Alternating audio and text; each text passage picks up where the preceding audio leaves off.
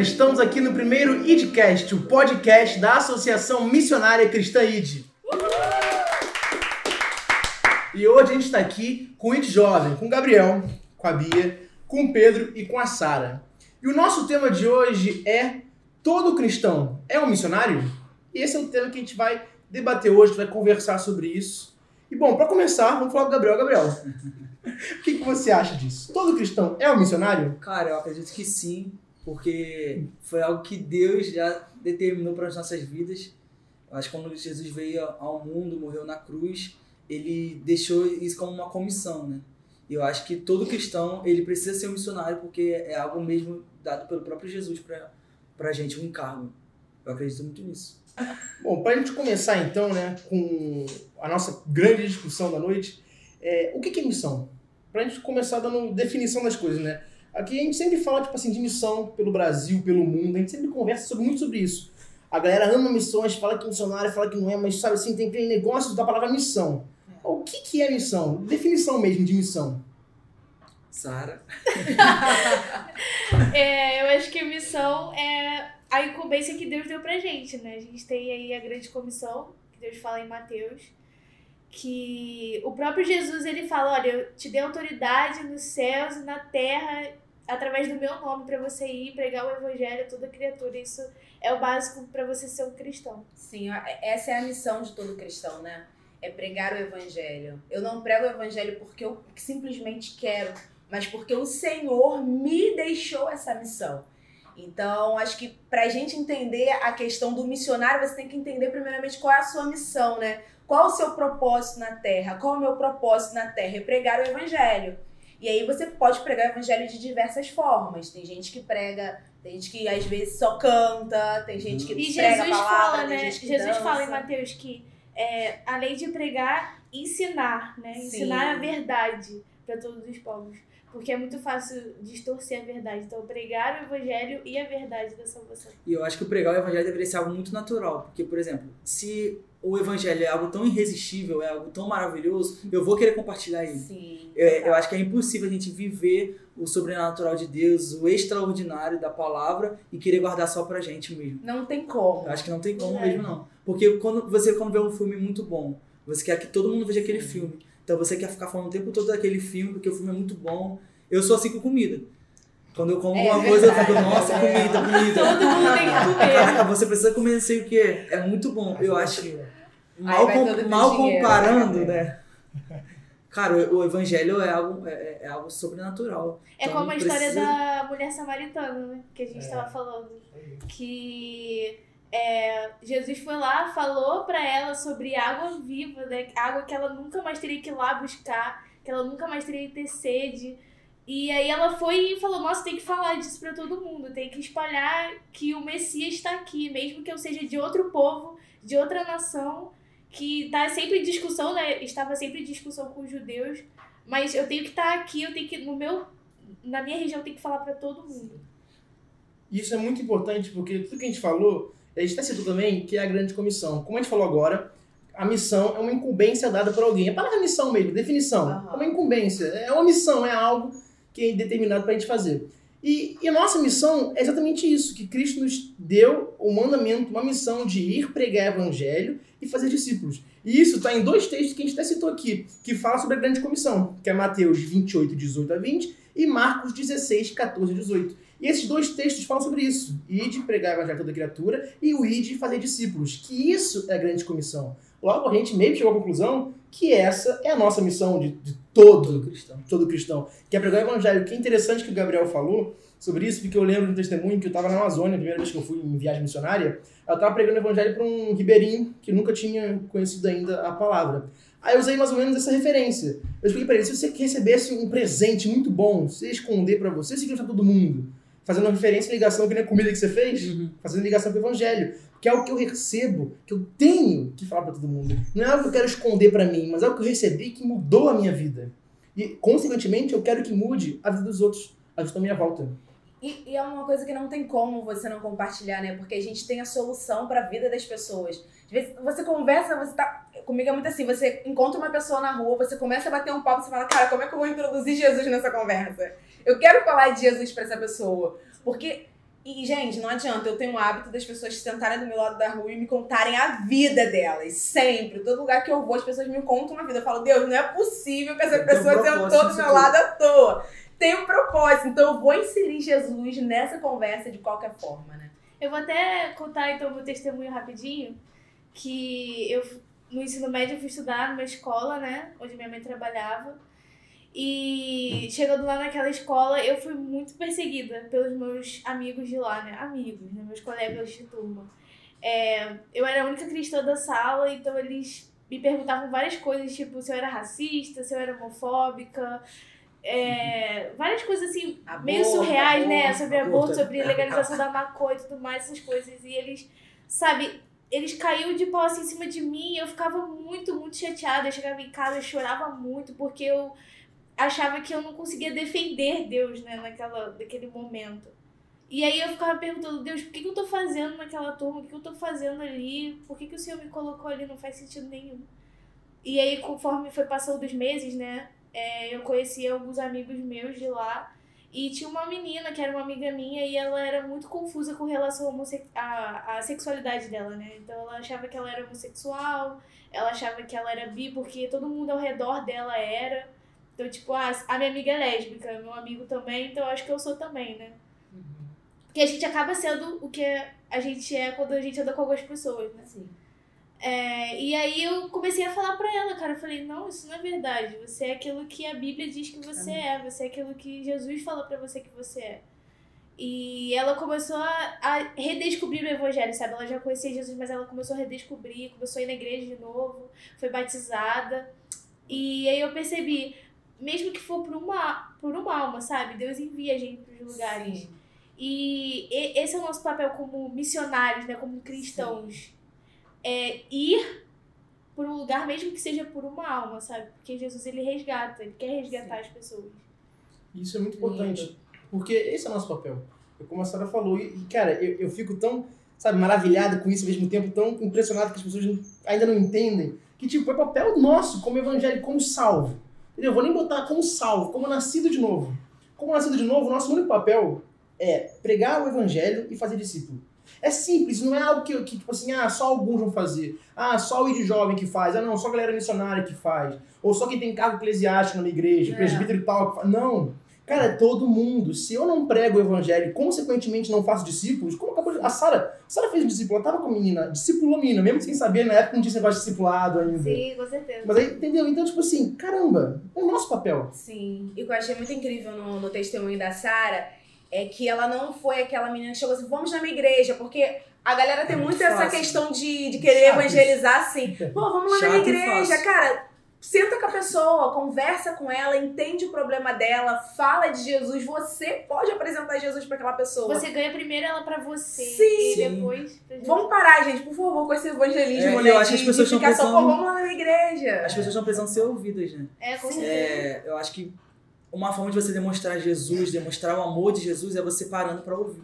As pessoas estão muito imediatistas, elas querem tudo muito rápido, então elas não têm alguém para poder parar e ouvir. Então eu acho que você consegue ser também é, porta-voz de Deus, ouvindo a Sim, pessoa. Total. E depois inserindo no evangelho. E uma coisa assim que eu acho muito importante, eu sempre coloco isso nas minhas orações e falo pra Deus, é, Senhor, me ensina a amar pessoas, né?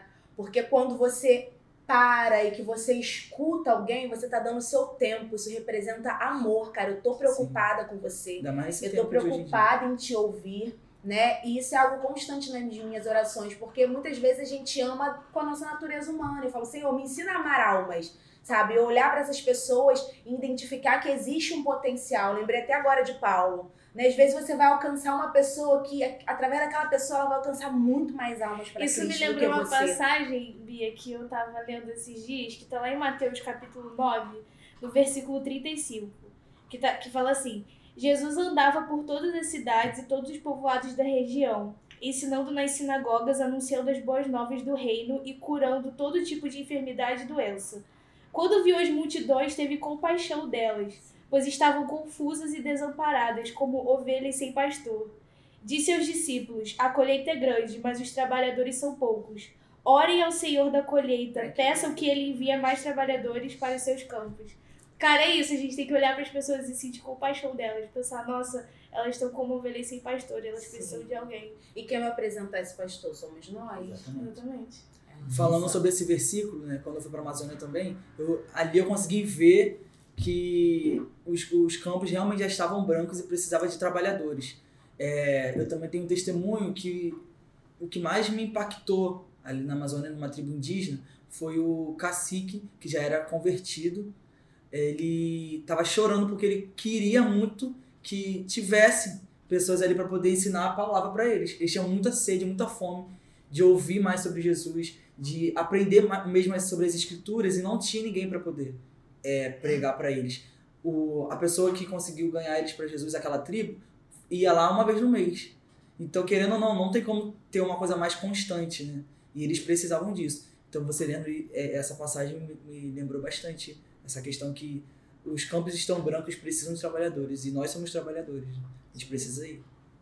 E é muito legal, porque falando em campos, a gente acha que o, o campo missionário é só os campos longe. Uhum. A gente acha que os campos missionários são só, como a gente acabou de citar, né? A gente mesmo citou a Amazônia, ou então Sertão, que a gente já foi, ou então, tipo assim, outro país. Mas a gente esquece que os nossos campos também começam na minha casa. Assim, Às vezes meus próprios pais não são evangélicos, às vezes meu irmão não conhece a Cristo, às vezes minha família não foi salva. Às vezes um amigo meu, alguém que você conheceu na hora que falou da vida toda pra você, tá ali sedenta pela palavra. Então a gente tem que entender que os nossos campos começam aqui e vai se expandindo. E isso é muito legal, que eu queria ler Atos 1.8. Tem como abrir, Sara, pra gente? Tá com a Bíblia? A gente lê É. Atos 1.8, que diz exatamente isso que está conversando agora. Que é muito importante. prega, Sara. Vocês receberão poder quando o Espírito Santo descer sobre vocês e serão minhas testemunhas em Jerusalém, em toda a Judéia, em Samaria e nos lugares mais distantes da terra. Então, como a gente acabou de ler, como a gente pode perceber, quando a Bíblia fala sobre Jerusalém, Judéia, Samaria, até os confins da terra, se a gente for pegar geograficamente para ver, Jerusalém, Samaria, Judéia eram tudo localidades próximas. Era como se fosse hoje em dia, a gente contextualizar, seria o meu bairro, a minha cidade, o meu país e depois os confins da terra. Então a gente percebe que quando a gente lê esse texto, é bem claro a Bíblia nos dizendo, o Senhor nos mandando o seguinte: o seu campo missionário começa na sua casa, começa no seu bairro, com o seu Sim, vizinho, sim. na sua escola, no seu trabalho. E vai expandindo até o seu bairro, até a sua cidade, até entender o seu país. Então você tem a obrigação de começar onde você está. E principalmente onde você está. E não esperar para outros lugares. Isso é muito importante. É isso que, que a gente aprende, que eu entendo, que é um mandamento de Cristo. Eu preciso estar pregando onde eu estou, na minha Jerusalém, na minha Judéia, na minha Samaria, até que o Senhor me chame para os Confins da terra. Sim. Falando sobre isso, é, eu comecei também fazendo um evangelismo, né, essa missões urbana na minha comunidade.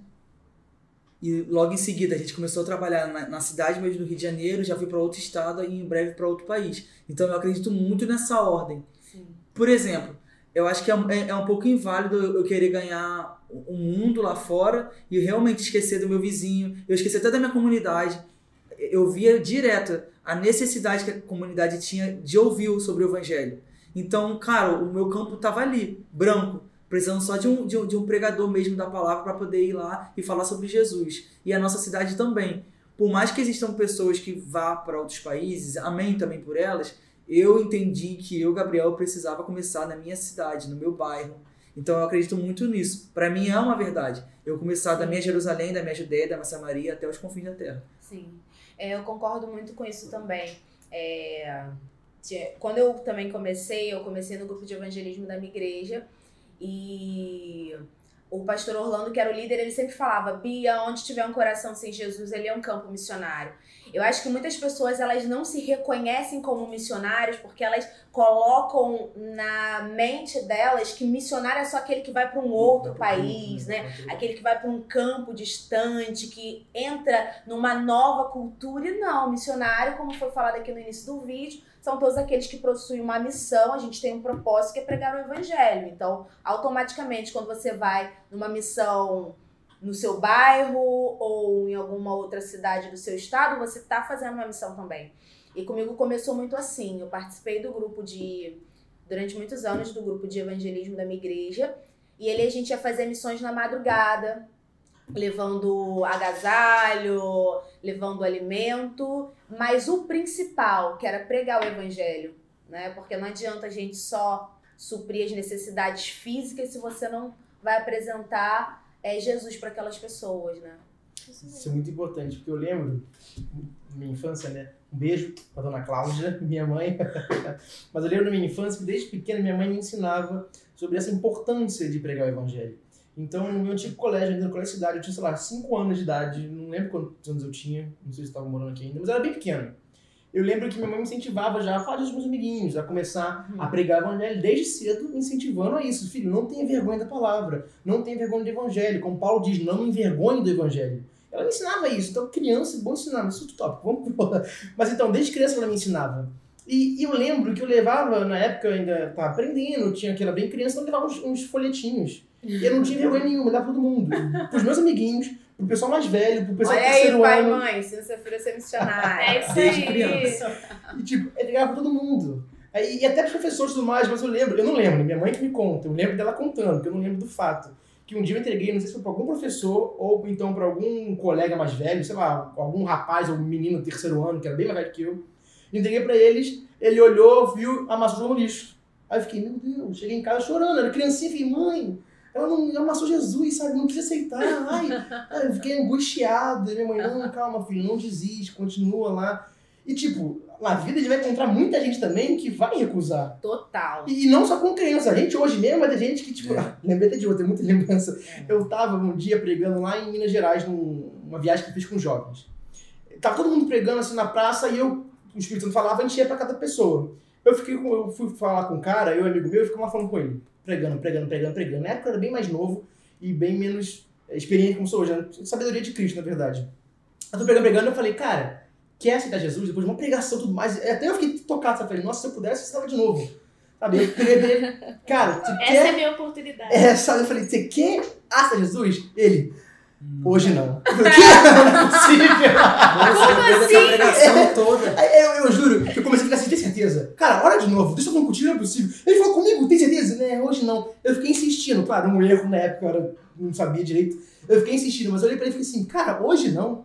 Como assim hoje não, cara? Meu Hoje é o dia. É, Aí ela sabe? vai falar, e se Jesus, e se- e Jesus voltar hoje? É, pra onde vai tua tu alma? vai? E no final das contas. Ele não aceitou. Sempre tem experiências assim. Sempre. E aproveitar que você tá falando da, da sua mãe, eu queria falar da minha também, da Ah, Eu vou Tereza. falar da minha É a também. pastora. Mãe, mãe. Ela falou uma coisa uma vez que eu nunca mais esqueci, que é que é assim, nós fomos chamados por Deus para fazer parte desse grande plano que ele tem. Então a, a gente podia ser facilmente substituído. Tipo, por exemplo, a sua mãe te chamou para ir lá para pregar o evangelho. Você poderia ter recusado, mesmo sendo criança, você podia ter falado: "Ah, não, não vou dar esses folhetos". É, tem vergonha, tá Sem vergonha, não. Mas Deus teve a oportunidade. Você teve a oportunidade de ser chamado por Deus, dele virar pra você e falar: Mateus, vamos lá, eu vou junto com você pra você falar do evangelho para aquelas pessoas.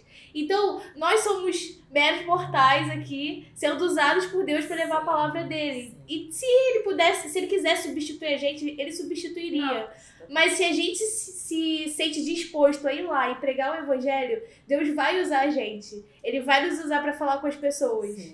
É, essa parada que o Matheus falou da frustração, né? De tu perguntar e aí a pessoa fala, não, já passei por isso, com parentes até, É primo. E aí, quer renovar sua aliança, quer aceitar Jesus, e a pessoa não. Na hora você fica bem, meio assim, mas com o tempo você começa a entender. E essa semana eu, eu, eu acordei, teve um dia que eu acordei e o Lucas 10 estava. Sabe aquela coisa, tipo, eu acordei Lucas 10 e eu lembrando vários versículos de Lucas 10, eu até compartilhei isso com vocês. Aí eu até quero ler, que é Lucas 10, 16, que diz assim.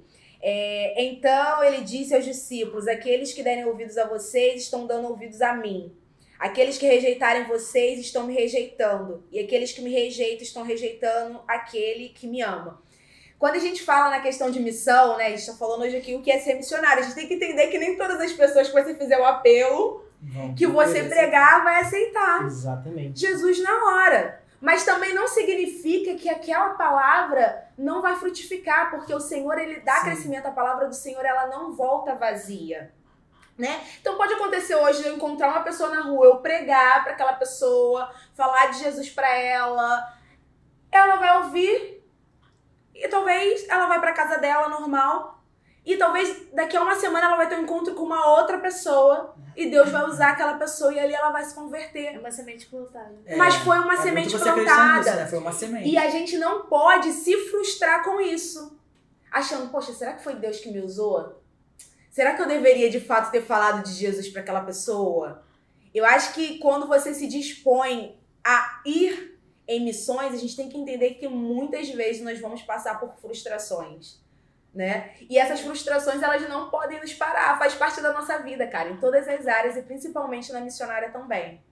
Exatamente essa questão, porque às vezes a gente fica assim, cara, por que, que a pessoa não aceitou? Por que, que a pessoa não quis, que nem você falou, que nem a Sara falou, que nem eu falei? Mas às vezes a gente pensa que a pessoa vai se aceitar Cristo pelo nosso esforço. É isso aí. Às vezes a gente acha que a pessoa vai aceitar Cristo pelo que eu falei. Como, nossa, falei bonito. Não tem que lembrar. Mas, nossa, eu preguei muito, é, agora né? o céu desceu, parceiro. Nossa, Deus me usou. É, mas quando eu falei que eu preguei tanto, eu tava falando que o Espírito Santo falou. E a gente tem que entender que quem faz a obra, duro,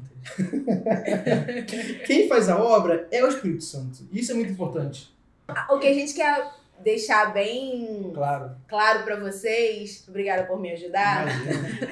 É que não se frustre. É isso? Eu acho que eu falei a palavra certa. Tá Tá certo. certo, não se frustre. Porque nem sempre as coisas vão acontecer da forma que a gente quer e ser maravilhoso. Porque Exatamente. Deus sabe os meios dele de trabalhar. Só a única coisa que nós devemos fazer é nos permitir Exato. ser usados. Aí.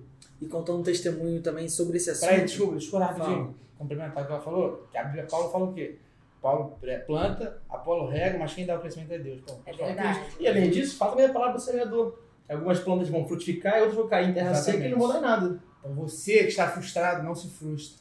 Tá bom? Vale a palavra, a palavra do semeador e ficar tranquilo, que às vezes não romantize, tá? Às vezes as pessoas não vão É, aceitar Jesus e é beleza. Isso é muito importante. Não romantize. Às vezes elas vão falar um não na sua É. cara e você vai. É, não é porque eu tô sentindo o Espírito Santo, Santo tá descendo que todo mundo tá igual a mim. É isso aí. Não é porque eu vou numa praça e vou começar a falar xararararará que todo mundo fala xarará como eu.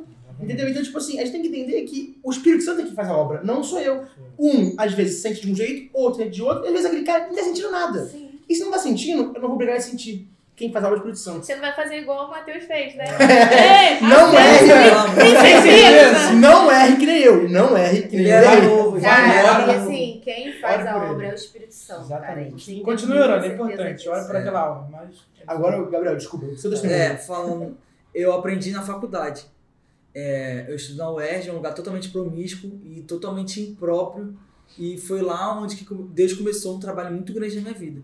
Eu comecei a participar de um grupo que era com missões, né, é, jovens universitários cristãos. Antigamente era Alfa e Ômega, hoje em dia é a Cru Campus. E foi ali que eu aprendi, foi ali que eu tive a minha base porque eu vim de uma igreja que não priorizava muito missões, então eu era um pouco analfabeto sobre esse assunto.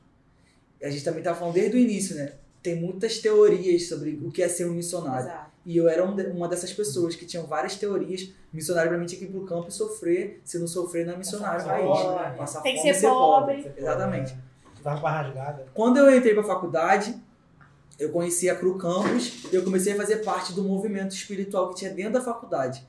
Lá a gente tinha, tipo, cursos. Aí eu participei de Nossa. dois módulos e ali eu comecei a aprender sobre missões, o que era missões. E eu comecei a entender que eu era um missionário e a minha faculdade era o meu campo missionário. Amém. E eu tinha essa ideia, né? Que eu precisava ir para outro lugar, outro país, outro estado, outra cidade. E ali eu comecei a desenvolver isso. Não, aqui é o meu A campo Jerusalém. missionário, aqui é minha a minha Jerusalém e eu preciso trabalhar aqui. E para mim foi muito difícil, porque as pessoas ali não querem ouvir sobre o evangelho. Elas são Totalmente. é difícil, É. né? uma mente totalmente deturpada pelo inimigo. E, cara, foi um trabalho assim, muito pesado. E aí entra nesse assunto que a gente está falando sobre aqui. É, o meu papel era pregar o evangelho, era falar de Jesus de alguma forma. Agora, se eles iriam aceitar, aí já não, já não era comigo. É um, é um trabalho do Espírito Santo, né? De convencer o homem do pecado. É, essa parada de, de você pregar né, em, na tua faculdade, no teu colégio, no curso que você faça, é a primeira coisa que as pessoas primeiro observam é a tua postura, né? Assim, Co- O que você passa para essas você pessoas. age. exatamente. É. Será que quando senta na rodinha você compactua com determinadas conversas que não convém, que não edifica? Não que você vai ser um bitolado, vai se distanciar de todo mundo, não vai falar com ninguém. Mas às vezes até uma risada numa conversa que não edifica. E assim, se, você já participa de tudo que não edifica, como é que você vai pregar depois Aí pra fica essa pessoa? difícil. Eu sempre Exatamente. penso nisso Nossa. sabe? Assim, nós sabemos que nós não somos santos, a gente erra, né? Mas assim, como que as pessoas estão me vendo? Eu me preocupo muito com aquilo que eu falo e com aquilo que as pessoas veem. E eu lembro que em época de vestibular, é, eu tive a oportunidade de pregar, né? Tinha pessoas comigo que, que estavam desviadas, ou que não estavam desviadas, que tinham vindo de outra cidade, ainda não tinham encontrado igrejas aqui no Rio de Janeiro.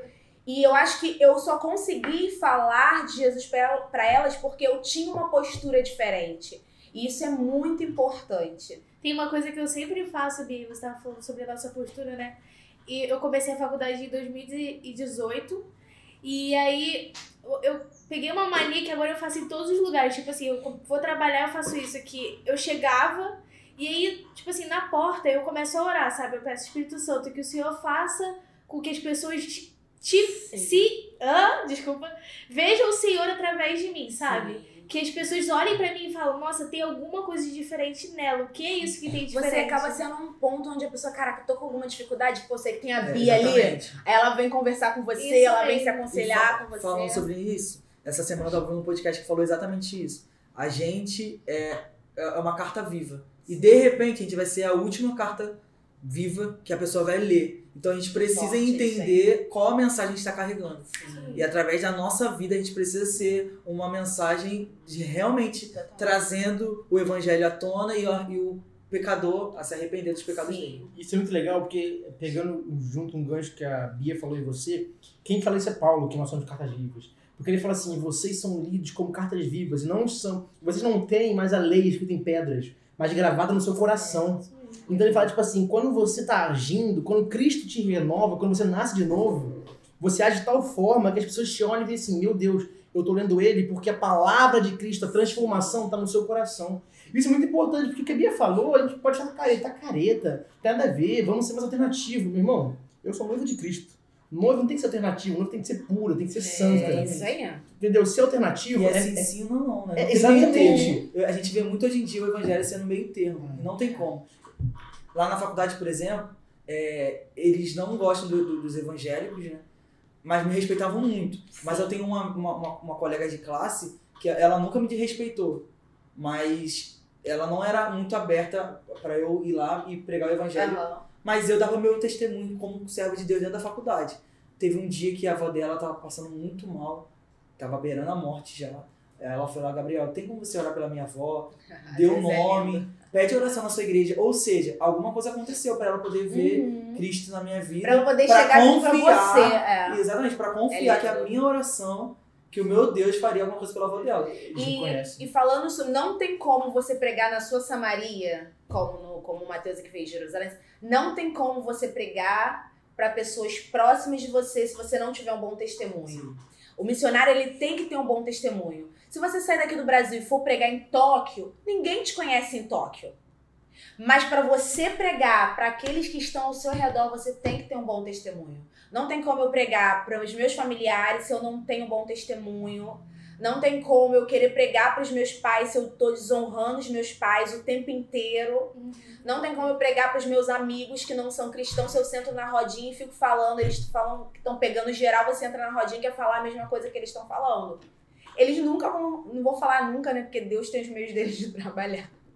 Mas para você pregar no seu bairro, para você pregar para os seus vizinhos, você tem que ter um bom testemunho. Exatamente. Esse é o nosso objetivo aqui, né? A gente tá fazendo esse podcast pra isso. Para as pessoas saberem que, olha, eu posso ser um missionário onde eu estiver. Porque, por exemplo, o Gabriel não sabia, ele não Sim. tinha esse conhecimento. E a, as- a gente espera que as pessoas, escutando tudo isso, elas possam entender que elas são missionárias onde quer que elas estejam. É, na faculdade, na escola. Um. Você que tá assistindo Essa- esse vídeo, tu é um missionário, deixa Jesus É. te usar onde você estiver. Carta viva. Eu Carta acho importante viva. dizer que você tem que ir também.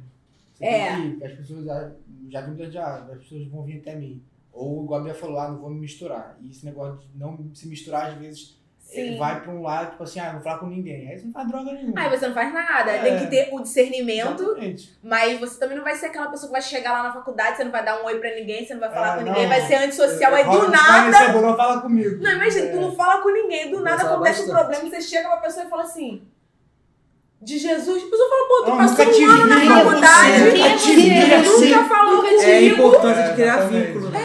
Mas o que, Afinidade. o que o Pedro falou, Pedro, hoje, caraca, isso é uma terra pra se Aleluia. Mas, Ele fala pouco, ele fala que ele pouco, mas quando fala, né? mas o que ele falou é muito importante, porque é uma linha tênue, né? Eu não posso me misturar e fazer a mesma coisa, mas ao mesmo tempo, eu tenho que ser sal na terra no mundo. Sim. Eu tenho que iluminar as trevas e salgar o que não é salgado. Eu não posso ficar no saleiro, né? Você Aquele- pode pegar uma lâmpada e, E botar- ela debaixo do, da cama. é. Entendeu? Então, tipo assim, é muito importante isso, porque é o seguinte, eu tenho que ter meu discernimento. É. E, e é um assunto, eu vou tocar num assunto também que não é por esse podcast agora, mas no próximo futuro. Eu não posso fazer tudo só porque eu sou maduro na fé, sendo que eu tenho outros também que me vêm. Então, por exemplo, eu não posso ir numa festa cheio regado de bebida, às vezes com um monte de coisa lá, pregar de Cristo, sendo que eu tenho mil jovens olhando pra mim ao mesmo tempo e eles não têm a mesma autoridade. Uhum. Eu não posso chegar na minha faculdade, ir nas festas dos meus amigos e publicar isso todo mundo, você não entendeu? Então eu devo, como o Pedro falou, eu devo sim ir nesses lugares. Mas eu devo ir sabendo que eu posso, porque eu tenho discernimento do qual é o meu limite ou não, que o Senhor me capacita. É uma linha, né? Que nem É uma linha falou. tênue. Porque, por exemplo, o Paulo fala, ah, eu me fiz de louco para. todos. Exatamente. Sem É, fé, sem, difícil. sem fé. Exatamente. Fraco Mas para assim, não é literalmente. As pessoas têm que entender que não é literalmente, tipo assim, ah, eu não vou beber cerveja pra poder pregar pra alguém que bebe cerveja. É, Eu não, não é... vou- Tu nunca vai beber cerveja. Eu não vou ficar embebedado, né? Eu não vou cair no chão bêbado. pra brigar pra alguém que cai no chão, porque fica Exatamente. drogado. Eu fazia É de uma questão de você. pregar Exatamente. Eu acho muito disso é a questão de você ter sensibilidade ao Espírito Santo. Por quê? Nem tudo que Deus libera pra um, Deus libera pra outros. Existem pessoas que vão em prostíbulos e pregam o evangelho. Eu já vi histórias de meninas que se prostituíam e que Então. foram É, eu e que pessoas foram levadas por Deus lá e hoje essas mulheres são mulheres de Deus. Mas esse chamado não é pra todos. É. Exatamente. Existem coisas que às vezes todo mundo faz, mas o Senhor não me libera. Vou falar aqui uma coisa normal. Eu não nasci em um lar cristão, vivi uma adolescência como de um jovem normal. Eu não pinto a minha unha de vermelho. É pecado pintar unha de vermelho? Não é pecado pintar a minha unha de É, vermelho. É uma coisa Só que é. quando eu não conhecia o Senhor, que eu queria ficar mais tchum, eu pintava minha unha de vermelho. É a questão do, é a questão do pecado, né? Tipo Não assim, é pecado. É pecado fazer tatuagem? É, é pecado fazer isso? questão é. de você com Deus, sabe? O seu relacionamento com Deus. Isso vai te afastar de Deus? Isso vai É. É muito- impedir eu- que você pregue o evangelho de alguma Eu ouvi forma? uma vez um pastor, muito, muito mais simples do que você tá falando agora, né? Desculpa. Mas eu ouvi uma vez pastor, muito engraçado. Toda vez que você fala assim, é pecado, se vier no seu coração assim, não sei, é pecado. É, Você- se você tiver certeza. isso que você tá fazendo, Então, É pra assim, você eu pecar. concluindo a, É parada do que eu tava falando, é muita questão de você ter o, o discernimento. Exatamente. tá? Do Espírito Santo. E isso é algo fundamental pra quem quer se lançar a fazer qualquer coisa na obra de Deus. É, relacionamento com Deus. Se a né? gente não tiver o discernimento, você não tiver a sensibilidade, você não buscar uma intimidade com Deus, você vai fazer as coisas do seu jeito. E quando a gente faz as coisas do nosso É jeito, besteira. nada funciona. Quando você se lança aí na rua pra fazer qualquer coisa possível, você tem que saber. Você escuta, cara. Não, Bia, não faz isso. Vai por aqui, vai por ali. Faz assim, faz assado. Então, acho que, que a chave é fundamental pra todo missionário, pra todo mundo que serve ao Senhor é você ter intimidade e estar sensível à voz do Está Espírito. alinhado, realmente. né? Eu sempre falo aquela passagem que diz que a minha ovelha conhece a minha voz. A gente conhece a voz do nosso Deus, né? Então a gente tem que ter muito discernimento. Aí entra nessa questão da faculdade, que a gente já abordou muito aqui. Você vai falar com todo mundo, mas você, você não vai fazer o que todo É, mundo tá fazendo.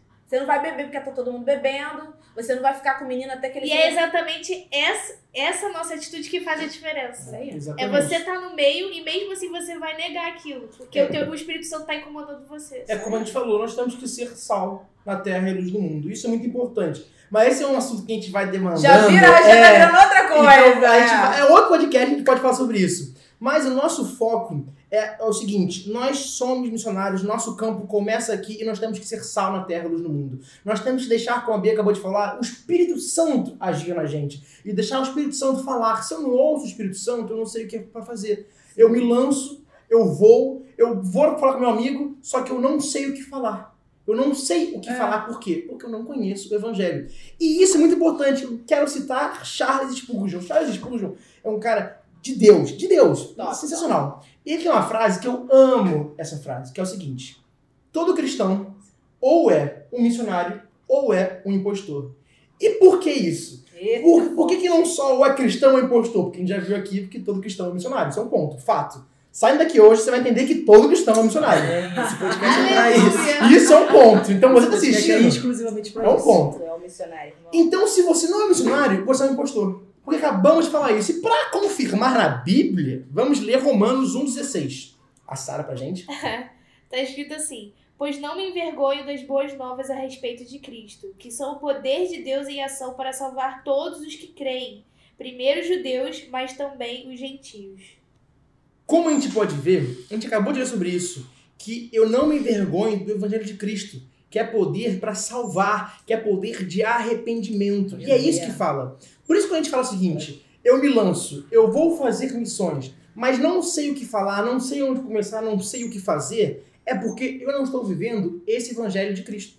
Se eu não sei o que falar, se eu não sei o que fazer, nem questão técnica, mas tipo assim, chegar na pessoa, o que, que eu prego para ela, é porque eu não conheço o Evangelho de Cristo. E Charles Spurgeon fala isso. Se você não sabe, é porque você não vive. Logo, você é um impostor. E Paulo é bem claro, eu amo esse versículo. Porque eu não me envergonho do Evangelho de Cristo. E se envergonhar de é só tipo assim, ah, eu não quero falar. Mas se envergonhar é quando você não fala sobre salvação, arrependimento de pecado e crucificação de Cristo. Se você só fala de amor, você se envergonha do Evangelho de Cristo. Porque Tá. arrependimento é Evangelho de Cristo. E, e falando sobre isso, né, tem muitas igrejas aí achando que, que Jesus era hippie, só amor, amor, amor, É. amor, e esquece do arrependimento de pecados, né? Sim. A gente Exatamente. precisa voltar a pregar ao arrependimento. Foi um consumidor também. E né? também o avivamento, eu creio que vai chegar através do arrependimento verdadeiro e genuíno. Exatamente. É porque se não houver arrependimento, né, pra que, que a gente precisa de um salvador? É, isso aí. Isso é muito. Porque, cara, Paulo ali fala exatamente isso. É poder de Cristo para salvar tanto o gentil quanto o judeu. E é o Salvador. Ai, desculpa, eu vou falar muito. Vou falar vocês, senão eu vou falar aqui um monte de Pode coisa. Não, mas é isso aí. É porque a Sara falou uma coisa muito importante. Se eu não reconheço que sou pecador, como que eu vou reconhecer que eu preciso de um Que Salvador? alguém pra salvar. Cara, não tem sentido, Porque porque é muito perfeito. Deus me ama, Ele me ama, eu amo Ele, todo mundo se ama. Mas eu sou pecador. Sim. Isso é um fato. E se eu for pregar o Evangelho de Cristo e eu não pregar arrependimento de pecado, eu estou errado. Porque, cara, se eu não reconheço o pecador, eu não reconheço a necessidade que eu tenho de Cristo me salvar. E se eu não reconheço isso, logo eu sou mais importante que Cristo, porque Ele me ama, eu sou o centro. E, cara, é muito Loucura. importante isso. E nós temos que viver o Evangelho, e não só viver o amor de Cristo. Viver o arrependimento dos pecados, viver a transformação que esse arrependimento nos traz. E, consequentemente, viver o amor Sim. de Cristo. Eu acho que isso, a consequência vai ser o amor, né? Exatamente. A gente pula as etapas. Quer ver o amor? Sem arrependimento. Eu estou em pecado, continuo em pecado, não me arrependo, eu não me arrependo, eu tenho remorso. Isso. Pequei, errei, ai Isso. que remorso. pequeno remorso. Mas eu não me arrependo. Eu volto amanhã e peco de novo. Ai que remorso. Por que eu me arrependo? Porque eu não acho que eu sou pecador. Porque, fa- nossa, falta pecado. Ah, meu Deus do céu, falta pecado. Vai, continua, É gente. isso mesmo. Eu vou, eu vou, continua. Senão vou aqui, eu vou falar, vamos pregar, vamos Qual que é pregar. o propósito, Prega. né? Pra que, que a gente tá aqui? Pra que a gente vai ser missionário se não existe arrependimento? Se as pessoas não precisam de um salvador, Mas se tá elas são amadas, pra que, que a gente vai... O que, que a gente vai pregar? Ah, Jesus é amor. Tá, por que, que eu preciso desse amor? E, e assim, essa é uma tecla que a galera que, que bate muito, quem não, não conhece Jesus, nossa, mas Deus é amor. Deus é amor. Sim. Né? A galera que não conhece Jesus prega muito isso. Será que a gente tem que ir na mesma vibe, fazer a mesma coisa que eles estão fazendo? É o Deus hippie, né? É o Deus Tá hippie. É o que eu sempre Ah. falo. Deus é amor, sim, mas ele também é consumidor. é isso aí. E isso é muito importante. Então, pra você que tá assistindo a gente agora, isso é importante entender. Por que, que Deus é amor? Vamos voltar então no princípio. Nossa, eu tô adorando esse, esse tópico. Ai, meu Deus. Eu também tô adorando. Por que, que Deus é amor? Vou dar no Eu princípio. No princípio é o seguinte: a Bíblia fala que todos pecaram. Todos pecaram estão Destituídos. separados, Destituídos. distantes, destituídos da glória de Deus, da presença de Deus. Deus é amor porque ele olhou pra gente, em pecado, miserável homem que sou. Olhou pra mim e falou assim: Você não merece o meu amor, você não merece minha presença. Você devia estar morto, mas eu te amo tanto que eu te salvei desse pecado. Eu não te amo porque você é bonitinho, porque você sabe tocar um worship legal, porque você é o... te- Não, eu te amo porque você é um miserável pecador. E aí as pessoas ficam falando assim, ai, por que, que o diabo tenta tanto contra a minha vida? Por que, que o diabo. Pode falar. Por que, que o diabo ataca toda a gente? Gente, o diabo ele morre de inveja da gente. Porque Deus deu pra gente o que não deu pra ele. Porque a primeira oportunidade, o diabo tentou ser como, como Deus. E Deus falou: Você vai agora pro inferno, vou te mandar pra lá e você não vai ter volta. E a gente pecou contra Deus. Adão pecou contra Deus, desobedeceu. E Deus falou: Não, vou te dar mais uma chance. Aí veio Noé, pecou contra Deus. Não, vou te dar mais uma chance. Aí veio a gente, peca contra Deus e Deus fala: Não, a gente, vou te dar mais. Vou enviar, vou enviar Jesus. Graças vou te Jesus, dar mais uma chance. E- Exatamente. E ele é a nossa salvação, porque é em Cristo Jesus nosso arrependimento. E quando eu me arrependo, eu me arrependo de uma vida de pecado. Agora eu vivo uma vida com Cristo, de amor, mas não amor tipo assim, platônico, ah, eu amo ele, mas ainda amo o pecado. Não. É sem pecado. É uma vida nova. E quando eu amo a Cristo, esse amor me traz mudança. Como a gente falou aqui o tempo inteiro. Me leva a pregar o Evangelho de Cristo, me leva a viver o Evangelho de Cristo. Então, você tem que entender que ele fez isso para que a gente pudesse participar da sua glória. E tudo isso está em Romanos, que a gente falou no começo. Romanos fala: estamos destituídos da glória de Deus. Mas Deus nos fez voltar. E voltar por quê? Porque a gente merece? Não. Para que a gente pudesse glorificar a Cristo, participar da sua glória. Deus só criou a gente por uma coisa: para glorificar o nome dele. E isso como? Indo pegando o evangelho. Caraca, ó, psh, fechei. Exatamente. É, no início, Matheus, quando você começou a falar tudo isso daí, é, você falou assim que muitas pessoas não, não vão porque elas não sabem o que falar, né? Ou elas não sabem o que fazer. E a gente. O tema é se todo cristão é um missionário. E eu acho que, que uma dúvida que muitas pessoas possam ser, pode, possa ser a dúvida de muitas pessoas é, mas eu nunca fiz um curso missionário.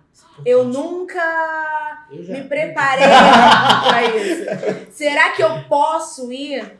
Porque muitas vezes as pessoas ficam esperando uma preparação absurda. Parece que ela tem que Sim. fazer uma graduação, uma pós, um doutorado, mexendo pra ela ir pregar o evangelho.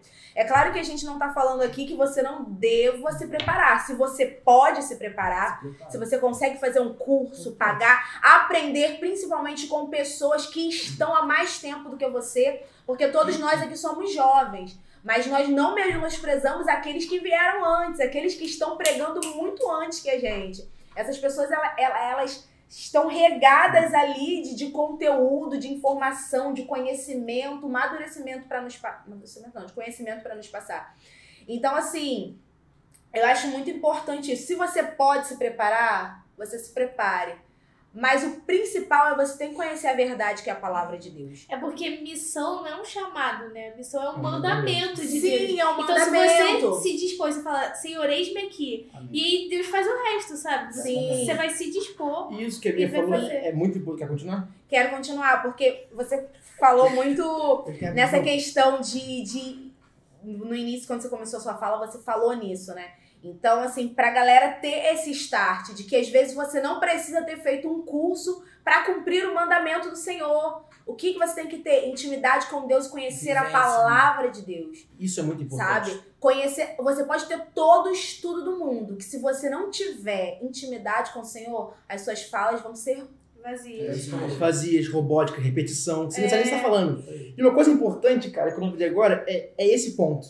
O que, que foi a reforma protestante? Foi trazer o acesso à Bíblia, à palavra de Deus para todo mundo. Antigamente era só a igreja católica romana, sei lá que igreja era aquela que falava, lia lá, tudo mais.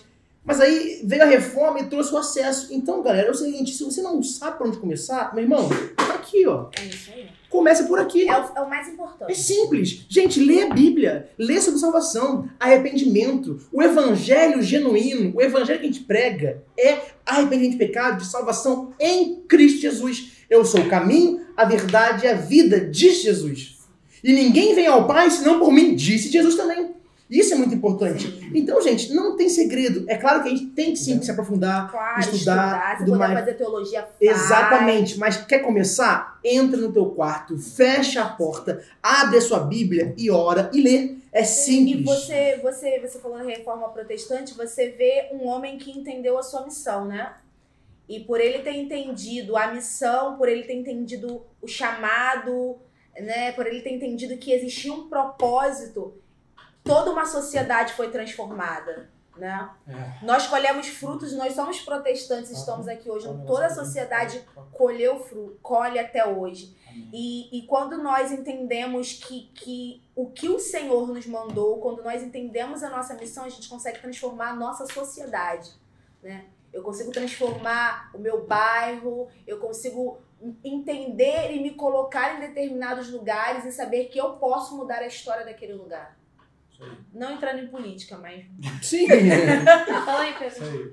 É, toda vez que você se sentir incapaz, sabe que você é. Tá? É Isso aí. importante. Somos incapazes mesmo. Exatamente. Só A gente que- falou isso no tópico É. anterior. Somos incapazes. É, Totalmente. toda vez que você se sentir inseguro, lê Atos 4. É, Pedro e João estavam lá, lembrando que eles eram letrados, pescadores, burros. E nem, só, nem, é- nem é só porque andaram três anos com Jesus, né? Mas porque depois de três anos, mesmo assim, não sabiam nada. Jesus falou: vocês não sabem nada. Andaram comigo, não sabem nada. Mas se você for ler Atos 4, você vai ver que estão na frente do Sinédrio, um montão de gente estudado. E os caras ficaram, Vários os caras líderes. ficaram admirados. isso é lindo, Então, né? se você chega a ver um cara, por exemplo, se eu chego o Gabriel, um maluco um pescador, sabe nem falar ABC direito, e eu, eu sou um cara estudado, eu fico cruzado com ele, é porque não é ele, é Jesus. Então, sabe, você é incapaz, mas se você se sentir preocupado na hora de pregar, você lê isso aqui e fala assim, não sou eu, é Jesus. É realmente Exato. entender que é o poder de Deus É. aperfeiçoando em nós, Linda essa mortais. colocação, Pedro. Gente, e eu tava esses dias, eu tava pesquisando, né? Vi um artigo, eu cheguei até a anotar um pouco aqui, é, que tava falando sobre o islamismo. E é muito doido como no islamismo, né, tem é, uma escola que se chama Madraça, que essa escola ensina as crianças a doutrina do Islã desde que elas têm 8 anos de idade. E aí, quando elas chegam nessa idade, eles recitam o Alcorão, né? Inteiro, de cor Com oito anos. com oito anos. Então a gente tem que, nas nossas igrejas, tem que se- incentivar desde criança que a gente tem que ser assim, sabe? A gente tem que Exatamente. estudar a palavra. Aí. Você tem que Pai, saber não deixe seu filho no culto, jogando celular, joguinho. é. O judeu Gente, cita o pelo amor de Pentateuco Deus. inteiro, antes dos 15 anos. Exatamente, né? os judeus citam o Pentateuco Eu acho que falta É, muito essa, essa é. disciplina na nossa geração. Verdade. Gente, pelo amor de Deus, é- é- deveria ser algo óbvio, né? Você não vai pra escola sem levar um material, você não vai pra escola sem ler o livro, você não consegue fazer uma prova. Pelo amor de Deus, por que, que o eu- cristão acha que vai viver a vida dele a- a- ao bel prazer, É. Sem, falou, sem- sem examinar as escrituras? Verdade, É um como absurdo. Você falou, igual que você falou, eu lembrei. Deus não vai te usar se você não souber a palavra, né, irmão? Como é que eu vou lembrar do versículo se eu nunca li aquele Como é versículo? que vai jorrar? É. Como é que vai jorrar água de mim se Pô. o meu registro tá fechado? Se eu não sei nem de onde vem a água. Se você souber a Bíblia, você- Deus vai fazer você lembrar. Mas se você não sabe, irmão, Se tu não souber, vai jorrar tipo Rio Tietê, né? É, não vai jorrar nada com nada. nada. Exatamente. E uma coisa muito importante que um pastor famoso falou, que me marcou muito, é o seguinte: no Islã, quando um, um adolescente vai pra faculdade, aqui no Brasil mesmo, o cara vem do muçulmano e o Brasil mora aqui. O cara vai pra faculdade, ele sai de lá íntegro ainda com muçulmano e ainda sai de lá com cinco seguidores. Ele consegue trazer cinco pessoas muçulmano. Agora, um jovem, um não, dez jovens da igreja entra, não volta nem dos dez. Nenhum dos dez. Volta, volta, volta um Não, baqueado. é, e volta ainda meio estranho pra estranhar ainda mais o pessoal que tá com ele. Gente, não é possível. E isso, eu vou falar que é uma falha nossa. Sim. Por que é falha nossa? Porque a gente não conhece o arrependimento, a salvação. A gente só vive o O amor arrependimento genuíno.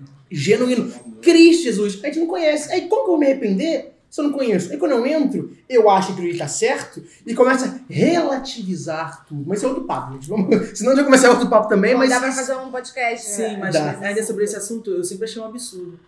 De, de- de tanta gente dentro da igreja, anos e anos, 20, 30 anos, e não conhecer a palavra, não conhecer Jesus, não tem um relacionamento verdadeiro com Jesus.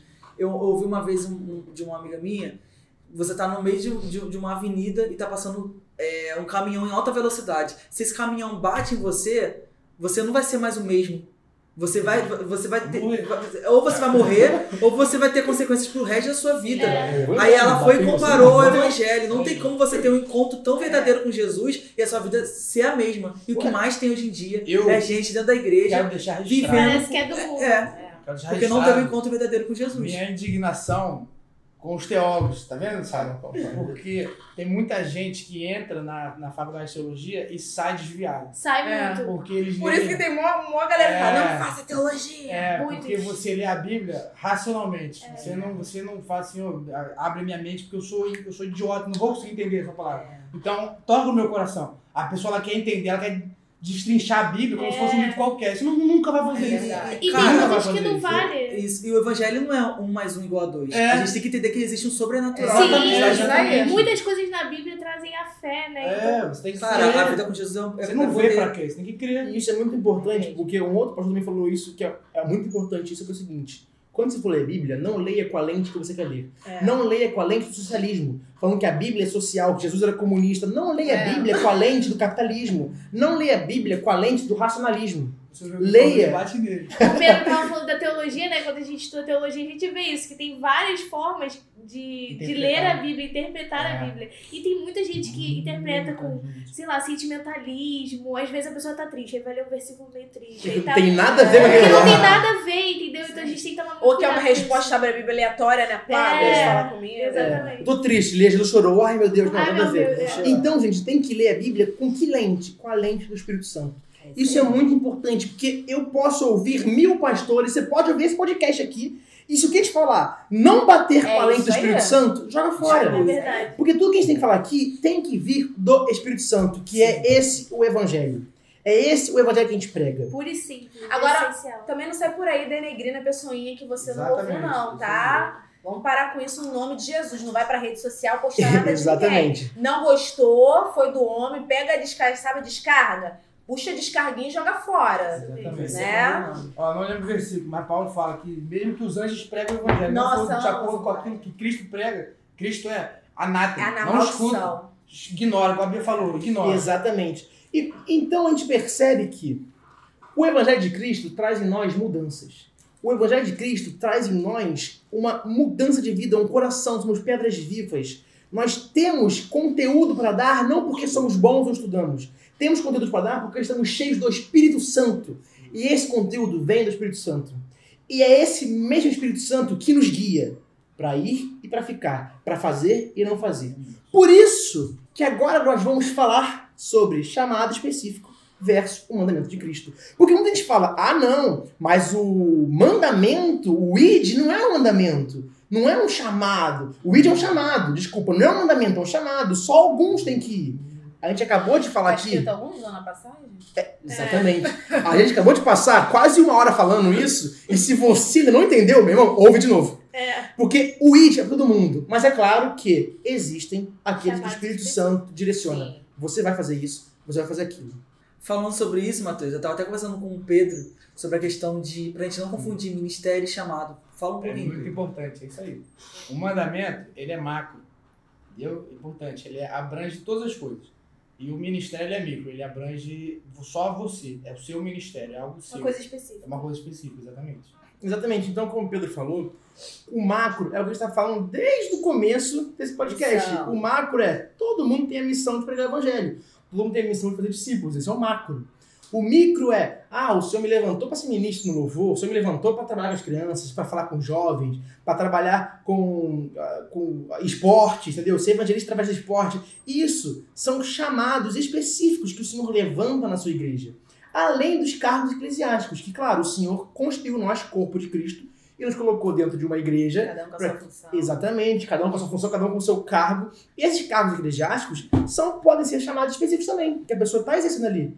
Entendeu? Então a gente tem que separar muito bem essa questão. O macro, gente, não tem como escapar. Todos nós, de novo, Charles Spurgeon, todos nós somos cristãos ou somos impostores. Simples, é o macro. Já o micro é, hoje eu toco, eu ensino, hoje o, o Gabriel, ele canta, entendeu? Então cada um tem esse, esse dom, essa peculiaridade que o Senhor colocou para que a gente possa exercer a, a missão que o Senhor nos deu. Exercer o que o Senhor colocou na nossa mão. Isso aí. E o que acontece hoje em dia, Matheus, é, é muitas pessoas têm transferido essa responsabilidade pro missionário, né? De pregar o evangelho. Por exemplo, eu não sou missionário. Quem é missionário é o Matheus, então ele tem que pregar o evangelho. É isso. Deixa isso pra ele. Quando na verdade não, né? É, nem oferta pra isso. É, É, uma, é uma oferta. responsabilidade É, não oferta, não ora. É. É, é, Eu acho que uma, uma parada que a gente precisava muito conversar é, era sobre isso, né? A gente precisa trazer o entendimento à igreja que missões se faz indo, orando e contribuindo. Gente, e, e- é muito importante. Porque a gente fala assim, indo, orando e contribuindo. Indo, orando e Se eu contribuindo. contar, é contribuindo, orando. É, gente, contribua. Orando, dizer contribuindo, indo. Orando, contribuindo. Porque Isso a gente precisa engraçado. preparar o vou te terreno. falar, como é que você vai num negócio que você não contribui? É. Ignora. Antes mesmo de eu pensar em fazer a missão, né? Antes de Deus falar comigo sobre isso, sobre o ID, é, eu já contribuía, já ofertava, sabe? Isso, isso às vezes o pastor falava lá na frente da igreja, eu ficava, cara, eu preciso ajudar. Porque eu sou uma missionária, eu, eu sou. Eu faço o ID, sabe? Como cristã, então eu vou ajudar. Ah, tá tentando ir pra, sei lá, pra África, pra Espanha, pra Jordânia, pra seja onde for, eu vou ajudar, vou dar dinheiro, vou, mesmo que eu não possa dar dinheiro, eu vou orar por essa pessoa, vou contribuir com o que ela puder. E o que quiser. acontece é que as pessoas diminuem muito, né? É. Eles valorizam demais o ir e o contribuir e orar, eles anulam É, completamente. E, e, e valoriza o ir quando é a pessoa indo. É isso que eu ia falar. Quando é outro indo, não valoriza nada. Porque eu é muito indo é top. É, eu tirando né? fotica, E esquece que é corpo, né? Que ainda Isso que você não esteja, seu irmão faz parte do mesmo corpo, Isso aí. né? Mas- Parece entender que nós somos agora. É, Porque, cara, É. se ele tá indo, o Senhor colocou no coração dele, como a gente falou, chamado específico, verso mandamento. Eu tenho mandamento de pregar o macro, eu tenho que pregar o evangelho. Agora, se o Senhor colocou no coração do Gabriel que ele tem que trabalhar com os beduínos na Jordânia, cara, é pra ele. Eu não posso ir, eu não tenho essa capacidade, o Espírito Santo não falou comigo, mas eu vou investir na vida do Gabriel e vou orar por ele. Por quê? Porque se o Senhor colocou ele, eu tenho plena confiança que é o Senhor escolhendo. Então eu vou ajudar. Eu vou dar, eu vou doar, eu vou ofertar. Isso é importante, mas não. Já que ele tá indo, ah, deixa ele ir, eu fico. E as pessoas têm que entender que quando elas contribuem, por exemplo, eu contribuí pro Gabriel ir, quer dizer que uma parte minha também tá indo lá pra pregar pra eles. exatamente. Então, de alguma forma, eu tô pregando Jesus É, lá. é Só não tô presencialmente. exatamente. Mas eu tô lá. É, tem até uma passagem aqui que eu quero ler, que é Lucas 8.1, que fala das, que existiam mulheres que contribuíam com o ministério de Jesus, né? Sim. E diz assim: havendo passado esses acontecimentos, caminhava Jesus por todos os povoados e cidades, proclamando as boas novas do reino de Deus. Ou seja, a palavra de Deus diz que nós temos que ser imitadores de quem? De De Jesus. E a gente vai ver o tempo inteiro Jesus em missões, né? Ele sabia muito bem aquilo que ele precisava fazer aqui na Terra. E aí em Lucas 8, 2 diz: E também algumas mulheres que haviam sido curadas de espíritos malignos e doenças. Aí fala o nome conhecido como Maria, Maria Madalena, quem havia saído de sete demônios. É, Joana, esposa, administradora Ana, e muitas outras mulheres, e essas cooperavam no sustento deles com seus bens, ou seja, pessoas que foram alcançadas pelo evangelho. Um dia eu fui alcançada. Essas pessoas contribuíam financeiramente com o ministério de Jesus. E por que que hoje nós não queremos contribuir? Né? Isso é muito importante. O que você falou é perfeito. Porque eu estou contribuindo para que o evangelho de Cristo continue sendo propagado. Eu estou contribuindo para a expansão do reino de Deus. E, para deixar bem claro, eu contribuir ou não, não impede o reino de Deus se expandir. Exatamente, exatamente. A gente fala A aqui gente tá contribu- chamando você pra fazer parte. Exatamente, porque você É contribuindo, bênção. você vai fazer parte daquilo que o Senhor tem feito. Imagina que prazer, falar assim, eu fiz parte do que o Senhor fez na África, Exatamente. na Jordânia. Sim. Eu fiz parte do que o Senhor fez na Amazônia, porque eu contribuí. Agora, se eu não contribuir, o Senhor vai fazer e sem você. Exatamente. Ele vai fazer. De alguma forma. E, cara, e você nem se preocupar, e o Gabriel foi lá pro Iraci. Como que o Gabriel tá? Cara, será que o Gabriel tá conseguindo comer lá? Será que se eu estivesse lá, eu, eu, eu queria estar me alimentando bem? Como que o Gabriel, como que ele tá vivendo naquele lugar, numa cultura diferente? É você se importar, é você amar também aquele missionário que está lá. É, eu, acho que, eu acho que isso é zelo, né? É. Sim. E a gente precisa sentir a dor do outro, a gente precisa cuida, é entender. isso. Isso é importante porque, tipo assim, eu vejo e falo assim, nossa, o Gabriel tá bem, tem que sofrer mais. Eu- Entendeu? Eu, eu- eu acho que Eu o já ouvi Gabriel. muitas coisas assim. Porque quando eu fui pro sertão de jovem, o pessoal tava com medo de comer calango. É. Tá ligado? Tipo assim, missionário vai ter que sofrer. Eu- é, eu- eu- Pode, gente, pode acontecer, né? É, mas tipo, Mas- Não, sofrer. não romantize, irmão. É. Acontece. Ah, não, Mas também não tem que sofrer. lá, né? Não, e sertão. vai dizer que você ouviu assim, nossa, Gabriel, missionário, mas tá toda hora postando foto que tá comendo e É. tal. O quê? Tu é missionário, tu não pode sair, É, não, não, não, não pode usar uma roupa maneira. Eu quero não fazer uma, minha crítica aqui, pessoal, dizendo que, né, Gabi comentou, importante, é, que as pessoas, cara, quando você for ofertar, por favor, oferte de coração, tá? Não fica ofertando Nossa. por inveja, por, sei lá, tipo... Cara, eu já coisa. vi gente falar isso de tipo, Ai, fulano vai viajar, né? Não, gente, a gente não vai É, viajar. Não tô indo a A gente passeio, tá só não Se locomovendo pra outro lugar, mas a gente não Sim, vai aí eu passear. vou até fazer uma crítica sobre sua crítica. Se quiser ofertar por inveja, pode ofertar. Porque é o Senhor falando que você ofertar por inveja e eu vou estar sendo abençoado. Então, mais- ma- É, ah, mas, mas aí é aquela pessoa que não está sendo abençoada. mas eu, Não, exatamente. Eu tô pensando nela. É, porque Sim, Deus olha Uma, uma coisa importante que o Pedro falou é, é, é- é isso, né? Eu, comecei, eu tô tendo muitas noções com o passar do tempo, tendo maturidade e andando com vocês. Ai, que lindo. Mas não era sobre isso.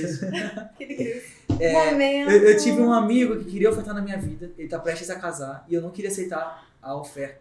Porque eu falei, você precisa guardar dinheiro pro seu casamento. Exatamente. Final das Eu contas, de tanto insistir, eu aceitei a oferta. Depois fui conversar com a Betânia, líder da intercessão. Aí a Betânia, Gabriel, não faça isso. Porque você está impedindo dele ser abençoado. Porque a partir do momento que ele semeia na sua vida, ele está abençoando você. Amém. E Deus já E- tocou e- isso, dele, exatamente. né? E isso vai voltar para ele uma forma de bênçãos. E às vezes a gente está querendo reter a bênção do nosso É irmão, porque a verdade. gente não quer receber. Então ali eu comecei a aprender, não. Se as pessoas quiserem semear na minha vida, eu vou receber. Sim. E existem vários eu tipos falar- de. Deixa eu terminar de falar. Não, é que você tá falando de oferta, por exemplo, a gente tá indo agora, né, pra Amazônia. Oferta aí pra gente.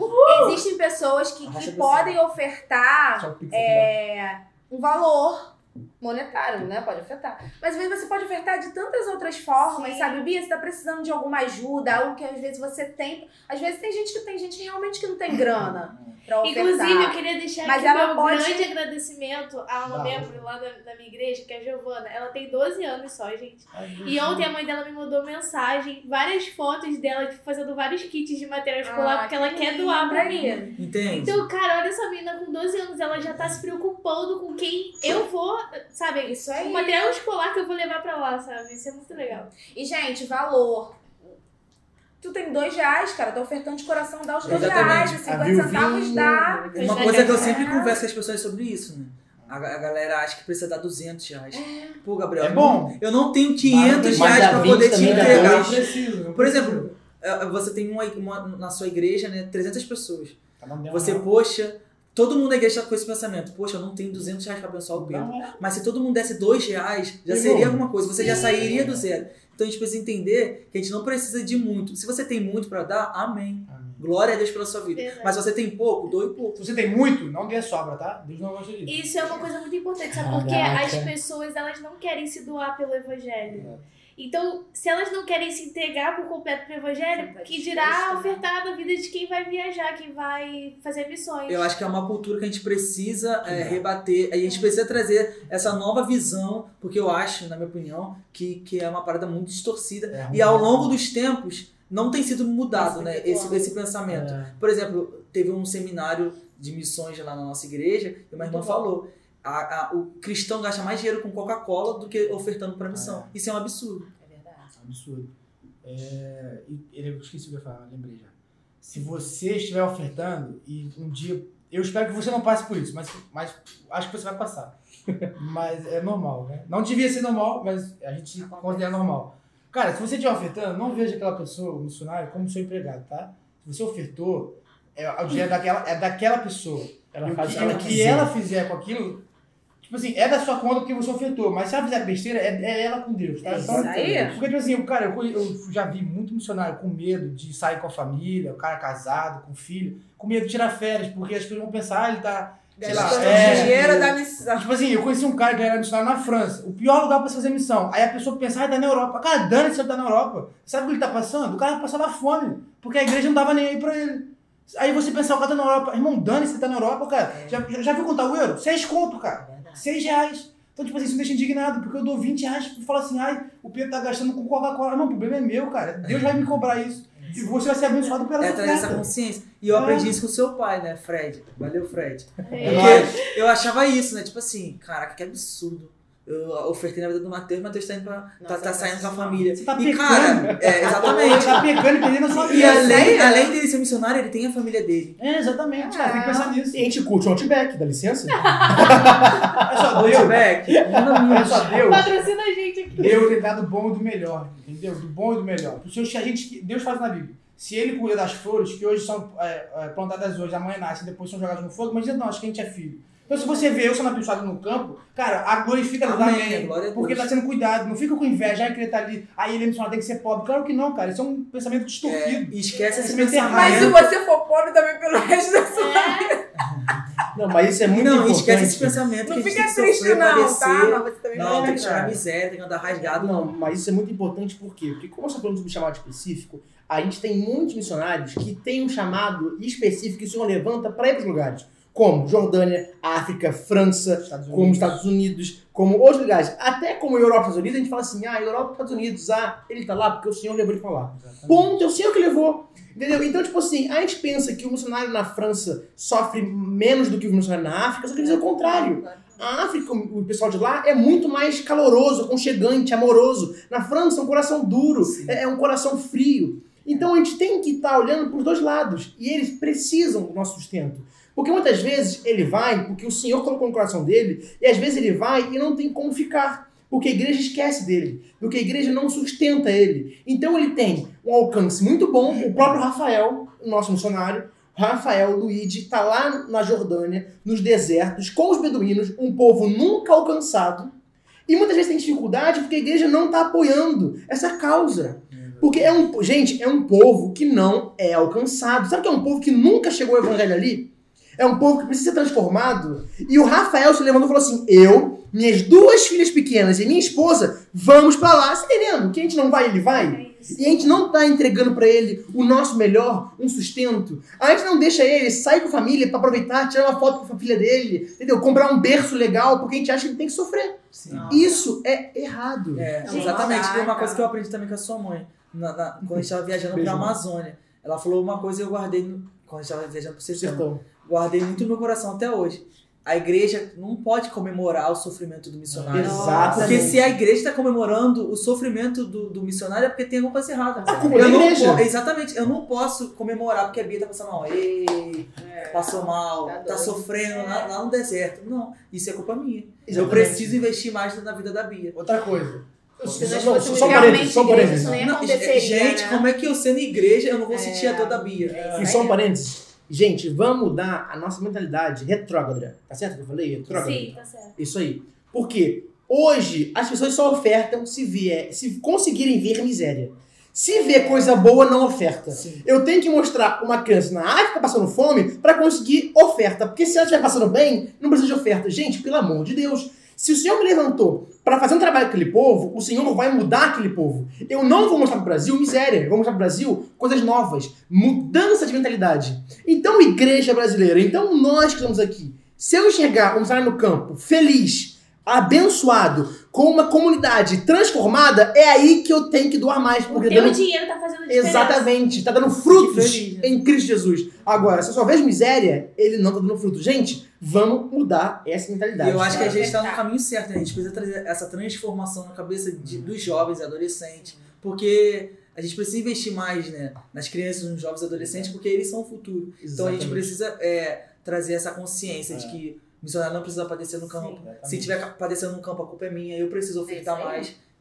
Essas paradas assim, acho que a gente precisa trazer mais. Você que é missionário, oferte na vida do missionário, tá? É Importante. importante Sempre que você for, é, estiver, no, estiver no campo, estiver morando lá e tal, igual pô, é, Rafael e outros, outros missionários que vivem lá O no O Calene, a família toda dele, o Calene, o missionário do ID, a família toda dele tá lá. É. Ele, a esposa, estão todo mundo lá. É importante. Quando você for fazer os planejamentos, sempre, sempre planeje a, a oferta que você vai dar para outros funcionários. Sempre. É muito importante. Porque da mesma forma que você recebe, você também tem que dar. Então, se eu estou recebendo, eu também tenho que dar. Eu sou missionário, o Gabriel é missionário. Ah, eu estou na Índia, o Gabriel está na China. Então, pô, caraca, eu tenho que lembrar do Gabriel. Eu recebi 200, vou separar 20 para ele, separar 10. É importante, porque eu, como missionário, eu, cara, eu recebo e o Gabriel não recebe. Se ele não receber de ninguém, ele vai receber de mim, pelo menos. Porque eu, como missionário, eu compadeco da dor dele. Pô, a gente tá junto no campo, juntos no reino. Eu não vou fazer isso, óbvio que vou. Então, se você não faz, comece a fazer agora, tá? É, A gente precisa realmente falar mais sobre esse assunto e até mesmo orar para Deus trazer esse despertar na mente das pessoas. Sim. Porque parece que elas realmente estão dormindo É. Exatamente. Porque olha, pra mim é um absurdo, né?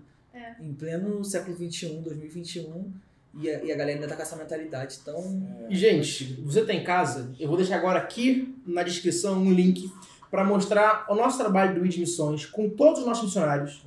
Os missionários que o Natan, a família Almeida, a- o pastor Calene e sua família, o Rafael e sua família, a Isabel, todos os missionários brasileiros e tá um em cada parte do campo, Amazônia, África, vai para Bósnia e Jordânia. Cada missionário. Então, vou deixar um link na descrição e também um QR Code aqui para você entrar, conhecer esses missionários, verem o trabalho que está sendo feito, aonde o Senhor tem nos levado, aonde o Senhor tem levado a eles e para você orar por eles, principalmente orar, leve suas orações e se o Senhor tocar no seu coração, ofertar. No nosso site tem os links de pagamento para você ofertar mensalmente, para você ofertar também é, uma única vez. Mas eles precisam muito da sua oração e principalmente do seu apoio financeiro. Então, gente, entre no link. Nem que seja só para conhecer mais. Entra. Vocês vão conhecer os nossos missionários do ID Missões, vão saber as nossas missões, vão saber os nossos desafios. E tudo isso é o Senhor que coloca. Nós não fazemos nada sem o Senhor direcionar. Tudo que nós fazemos é o Senhor que direciona. Então participe do que o Senhor tem feito através das nossas vidas, através da vida de cada missionário. Então entre aqui no link, doe, participe, ore, não fique de fora dessa. Setembro eu vou pra Jordânia, hein? Tá lá quatro meses. Eu esqueci, mas o Pedro também é um missionário do. Exatamente. Ele vai Inclusive, ele tava falando sobre ajuda, né? E eu até ofertei, pero eu ganhei Verdade. o dinheiro de, do trabalho. E eu pensei, cara, eu não tô indo pra Jordânia, mas eu vou ofertar na vida do Pedro. E eu Verdade. fui lá, dei uma oferta, né? De Amém, gratidão de coração. Depois Gente, dela, veio várias outras vezes. Que Deus bom, glória a. Deus. Até me motivou a ofertar na vida dos missionários. Ofertar aqui na vida do Gabriel. Eita, Aleluia. glória. Vou ofertar Da minha também, Amém. Ah, Obrigado, pai. minha também, gente. Tô precisando. Aleluia. É, e é isso mesmo que ele está falando. Então a gente pode chegar à conclusão que, fazendo um resumo de tudo que a gente conversou aqui hoje, que o nosso posicionamento como igreja de Cristo é um só. Amém. Sim. É pregar o evangelho de Cristo e fazer discípulos. É o marco, como a gente falou. Esse é o nosso posicionamento como igreja. Esse é o mandamento que o Senhor colocou na nossa vida. Essa é a nossa missão. E nós, como jovens, agora pegando para o nosso lado, temos que exortar as nossas igrejas a acordar e entender que missão não é só para missionários. Missão não é um chamado específico. Temos que entender que missão é um mandamento. E nós, jovens, já nem somos da próxima geração, tem as crianças. Então nós que já estamos acordando para isso, temos que ensinar nossas crianças a que para elas isso seja algo essencial na vida. Sim. Entendeu? Temos que mudar a próxima geração. Temos que estar mudando a nossa mentalidade, a nossa mentalidade. Precisa trazer esse despertamento já, já- agora desde as crianças. Uma mesmo. coisa que eu falo sempre, toda hora, todo mundo que anda comigo sabe que eu sempre falo isso, que nós temos uma responsabilidade com a nossa geração. Sim. Nós temos uma responsabilidade. É sua responsabilidade, jovem. É nossa responsabilidade. Eu sempre falo isso. A, a igreja precisa disso, sabe? Ela precisa ter esse fogo do, da primeira igreja, de morrer por Jesus, sabe? Paulo, ele ia pros lugares, as pessoas socavam, batiam nele, jogavam ele pra fora achando que ele tava morto. Ele ia lá, sacudia poeira e voltava, Sim, sabe? aí. Ele não tava nem aí. Se estavam batendo nele. Os apóstolos que andavam com Jesus, sabe? Eles tinham esse, esse, essa vontade de eu faço tudo por você. Pedro, ele ia morrer crucificado e falou: Eu não sou digno, pode me botar de cabeça pra baixo, porque eu não sou digno de morrer como meu mestre. sabe? Estevão, né? Que é uma passagem muito Sim, linda. Ele exatamente. morreu. Pedrejado. Então a gente tem que entender, gente, que eu vou- a gente vai frisar isso nesse final de podcast agora. Pra você que tem casa também, pra gente estar aqui, vamos frisar muito isso. Nós temos que nos posicionar. Posicionar como igreja. Igreja como corpo de Cristo. Isso é muito importante. Não adianta a gente ficar só em quatro paredes. Não adianta a gente ficar achando que a gente já está sendo amado, sendo insuficiente amado, sendo, ah, eu sou o centro. Não adianta pensar em nada disso. Nosso dever é participar da glória de Cristo, pregando o evangelho da salvação e arrependimento e fazendo Aleluia. discípulos. Aí. É isso que tem que entender. Então, hoje, esse bate-papo aqui não é pra gente mostrar pra vocês como é que faz uma coisa nova. Não é pra mostrar pra vocês, ou pra gente aqui, se sentir algo especial, mas pelo contrário, pra jovens como nós, que sentem no coração, pelo Espírito Santo, que devemos agir, devemos posicionar. É por isso que a gente tá aqui hoje. Sim. É por isso que a gente se encontra aqui hoje. É por isso que a gente fala tudo que a gente fala. E é pra você que tem em casa ouvir e falar assim, realmente. E que não eu, Mateus, não Bia, não Gabriel, não Sara, não Pedro falando, nossa, eles têm razão, não. Mas o Espírito Santo testificando no seu coração, falando assim, nossa, o Espírito Santo tem razão. Tudo que eles falaram é real. E eu preciso levantar do meu estado catatônico e falar assim, Senhor, me usa. Eis-me aqui, envia-me a mim. Isso é muito importante no nosso meio nos dias de hoje. Saber fazer a diferença através de Jesus. Sim. Irmão, desculpa. Não seja um obeso espiritual, é importante, tá? Não queira só Seja receber, receber, meu, meu, meu, meu, É, meu. isso aí. Tem que entregar, irmão. Vai, pode falar. Eita, Não, é, eu, eu vejo realmente, Deus é muito bom, porque eu creio que tem um propósito muito grande nisso aqui. É, eu vejo uma geração realmente indo para um, pra um lado e esse podcast, por mais simples que seja, eu vejo a gente como se estivesse vindo para um outro lado, é, trazendo a realidade. Porque eu vejo um, um- um evangelho sendo pregado muito fácil. Sim. E a gente está vindo com, com um evangelho de arrependimento genuíno. Se converta, converta seu caminho, se arrependa e venha para Jesus e, e seja um missionário. Eu acho que a gente está realmente vindo na contramão do que está sendo pregado aí fora. Sim. E eu vejo isso aqui como um- realmente um, um despertar de Deus Sim. para nossa geração. O Sim, próprio Jesus falou, desculpa, Vi. O próprio Jesus falou, sabe, que é, ele foi perseguido, sabe? Nós seríamos perseguidos, nós seríamos questionados pelos nossos princípios. Sabe, por que, que você está fazendo isso? Qual o objetivo? E a gente tem que entender que Jesus é isso, é ir na contramão do mundo, como o Gabriel falou. Exatamente. Pode falar, vamos- rapidinho, só um negócio aqui. Acho legal que a, que a Sara falou, mas também não seja um pé no saco, tá? É, É. é- existe uma diferença entre você ser perseguido por causa de Nada Cristo. extremo. É, ou você aí chato. você ser perseguido porque você é chato, irmão. É isso aí. Como a Bia falou, não seja aquele Não seja crente, crente ah, chato. não fala com ninguém. Seja igual a Sara falou, irmão. Fa- é, como é que é a palavra? Reflita Jesus, entendeu? E as pessoas vão ver vão perseguir por causa de Jesus, não por causa de você. Vai, Exatamente. desculpa. Acho que eu tinha esquecido o que eu falei, o que eu ia falar, acho que eu esqueci. Não, mas é, é isso mesmo, a gente quer despertar você, sabe? É, a gente já falou muitas coisas no decorrer desse podcast, no decorrer de- desse, desse vídeo. E assim, eu quero voltar na parte de pregue. Pregue para sua família, o exemplo que a gente deu, Jerusalém, Judéia, Samaria, até os confins da terra. É, porque tira essa visão de que missionário é só aquele que vai para longe, aquele que precisa pegar um avião, sair do seu país. Não. Seja você um missionário para os seus vizinhos, seja você um missionário para os seus irmãos, para sua família, para aquelas pessoas que passarem por você e que você tiver a oportunidade. Seja um missionário, entenda que não é você que vai fazer, mas é o Senhor que vai fazer através de você. Se preocupe com a sua geração, se preocupe porque nós estamos vivendo momentos muito difíceis onde a igreja já está sendo perseguida. Exatamente. Todos os nossos valores estão sendo totalmente Questionados. questionados, né? Nós que somos aqui jovens, nós navegamos nas redes sociais, nós vemos, nós somos bombardeados 24 horas por dia por informações totalmente antibíblicas. É exatamente o que a gente Então tá não falando. se acanhe diante disso, sabe? Não pare diante disso, mas tá todo mundo fazendo, tá todo mundo falando e Pelo, pelo contrário, né? Seja uma voz. seja uma voz. Saber se posicionar diante Sim. do, do que Fala. vem. E não vai por aí comprando tudo que te faz, não, É, tá? Só pra exatamente. você ser um legalzinho. Então, gente, pra gente finalizar o nosso podcast, Peraí, pô. quer falar mais? Paulo fala, que a Bia falou, Paulo fala o quê? Para Timóteo, não tenha, Deus não nos deu espírito de covardia. Isso aí. Então, Mas de ousadia. É, mas de ousadia. Então não tenha vergonha de se posicionar. É Isso muito aí. importante. E é isso aí. Não né? seja o politicamente correto É. de agora. Exatamente. Tem que concordar, eu concordo com o casamento isso, eu É, concordo com não aquilo, eu concordo assim. com... Porque Jesus ama, né? Aquilo que a gente falou, Jesus é amor. Mas ele corrige E também. não tenha medo de sofrer, tá? Isso é aí, importante isso. A gente vai sofrer sempre. Vamos padecer por Jesus falou que não ia ser fácil. E seja feliz. Né? Então, gente, pra gente Mas finalizar o nosso podcast, vou deixar um texto aqui muito importante pra nossa vida que resume tudo que a gente falou. Todo cristão é um missionário? Sim. Chegamos a essa conclusão. Yes. Temos que nos posicionar. Somos sim missionários porque o Senhor nos deu a grande comissão. E o versículo está lá em 1 Coríntios 9, 16, que diz assim: No entanto, não posso me orgulhar de anunciar as boas novas, pois sou impelido por Deus a fazê-lo. Sou obrigado, sou levado por Deus a fazer isso. Ai de mim se não anunciar as boas novas. Se eu fizesse por minha própria iniciativa, me receberia pagamento, me seria merecido um pagamento. Mas não tenho escolha, pois Deus me confiou essa responsabilidade. Qual é então minha recompensa? A minha recompensa é a oportunidade de anunciar as boas novas sem cobrar nada de ninguém, de modo a não desfrutar os direitos que tenho por anunciar as boas novas. Então, galera, o que, que Paulo fala sobre isso? Eu não tenho que me gloriar, não tenho que me orgulhar, não tenho que achar que estou fazendo algo bom.